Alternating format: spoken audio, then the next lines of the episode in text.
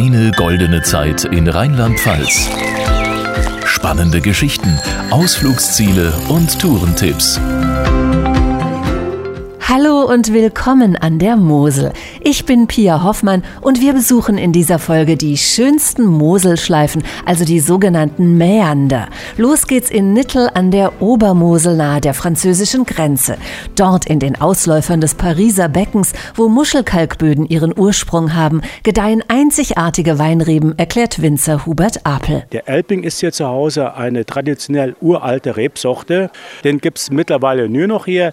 Es war im frühen frühen Mittelalter eine der meist angebauten Rebsorten Mitteleuropas, ist aber mit dem Aufkommen anderer Rebsorten und vor allen Dingen des Rieslings dann verdrängt worden und hat sich nur noch in unserem Gebiet bis heute gehalten. Weinberge und Wälder bestimmen auch die Flusslandschaft der Mittelmosel, die hinter Trier beginnt. Entlang der römischen Weinstraße schlängelt sich der Fluss um Orte wie Detzem, Leiven, Mehring und weiter in Richtung Piesport, Bernkastel-Kues, Kröv oder Traben-Trabach.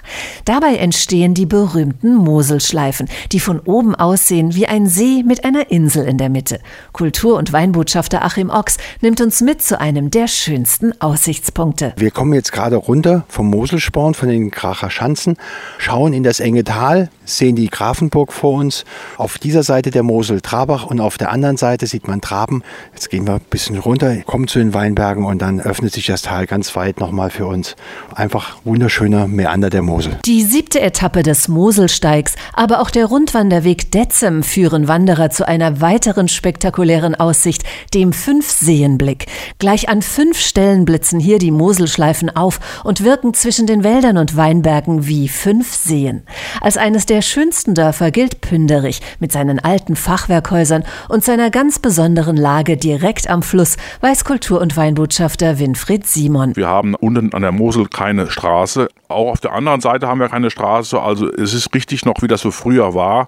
Sehr idyllisch, sehr ruhig. Und wir haben unsere Lage Marienburg und auf diesem Berg thront die Marienburg. Also die Lage ist schon gigantisch schön. Die weitgehend autofreie Gegend eignet sich bestens für Radfahrer. Der Moselradweg führt durch ursprüngliche Seitentäler mit romantischen Meandern und einer vielfältigen Landschaft freut sich diese Radurlauberin. Man kann ja ohne Ende fahren und immer direkt am Wasser und viele nette kleine Ortschaften, an denen man vorbeikommt. Wenn man durch das Tal fährt und dann auf der einen Seite die hohen Weinberge sieht und dann halt der Fluss daneben, also ist einfach sehr schön und abwechslungsreich. Sportlich ambitionierte Mountainbiker, aber auch Genussradfahrer sind an der Mosel goldrichtig, versichert Sven Thiesen von der Tourismusinformation Römische Weinstraße. Insbesondere die Strecken, die durch die Flusstäler gehen, wie das Moseltal oder Kühltalradweg, sind Radwege, die ein bis zwei Prozent Gefälle haben. Der Moselradweg ist ein sehr einfach zu fahrender Radweg, der sich eigentlich für jedermann eignet.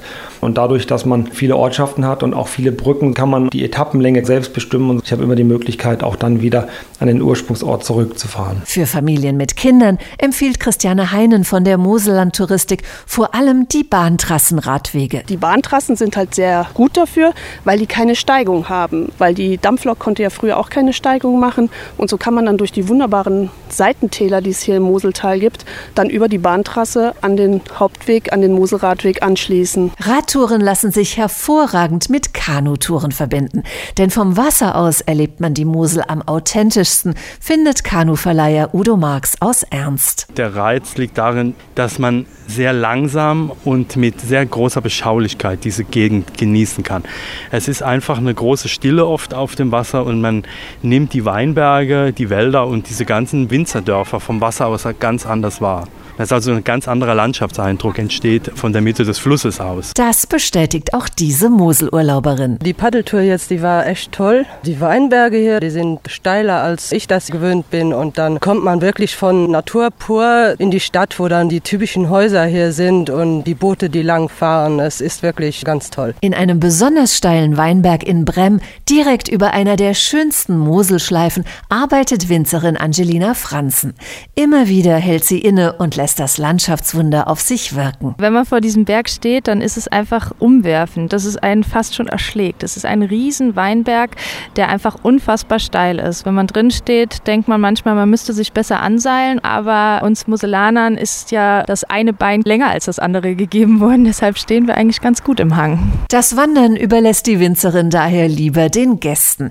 Der Moselsteig und seine vielen Rundwanderwege bieten alles, was das Wandererherz begehrt. Und je höher man steigt, umso atemberaubender die Ausblicke auf die Mäander, bestätigt Sabine Winkhaus-Robert von der Mosellandtouristik. Die Aussichten auf die Moselschleifen, da gibt es mehrere an der Strecke. Das ist auch das Besondere an diesem Weg, weil der Fluss aus dieser Perspektive, das ist etwas ganz Besonderes, was man so auch in keiner anderen Region erleben kann. An der Untermosel sind die Hänge teilweise so steil, dass die Reben nur auf schmalen Erdstreifen Halt finden, die durch Trockenmauern gesichert sind. Das setzt der ohnehin schon einzigartigen Landschaft noch eins drauf, so Kultur- und Weinbotschafterin Christiane Hobert. In diesem Bereich Terrassenmosel, da haben sich diese Weinbergsterrassen noch bewahrt, im Vergleich zur Mittelmosel, wo viele Hänge auch flurbereinigt wurden.